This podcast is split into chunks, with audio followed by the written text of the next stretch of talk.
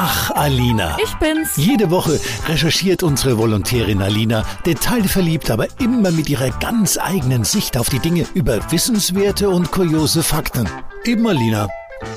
Na, wusstet ihr eigentlich, dass Pflanzen auch untereinander kommunizieren? So starr, wie man immer glaubt, sind die nämlich eigentlich gar nicht. Da haben wir zum Beispiel die Akazien. Die reden zwar nicht mit Worten, aber dafür mit Ethylen. Ethylen ist ein Gas, das die Akazie ausstößt, wenn sie eben angeknabbert wird. Und wenn das dann in der Luft liegt, dann heißt es für die umstehenden Bäume, ein Fressfeind ist ganz in der Nähe.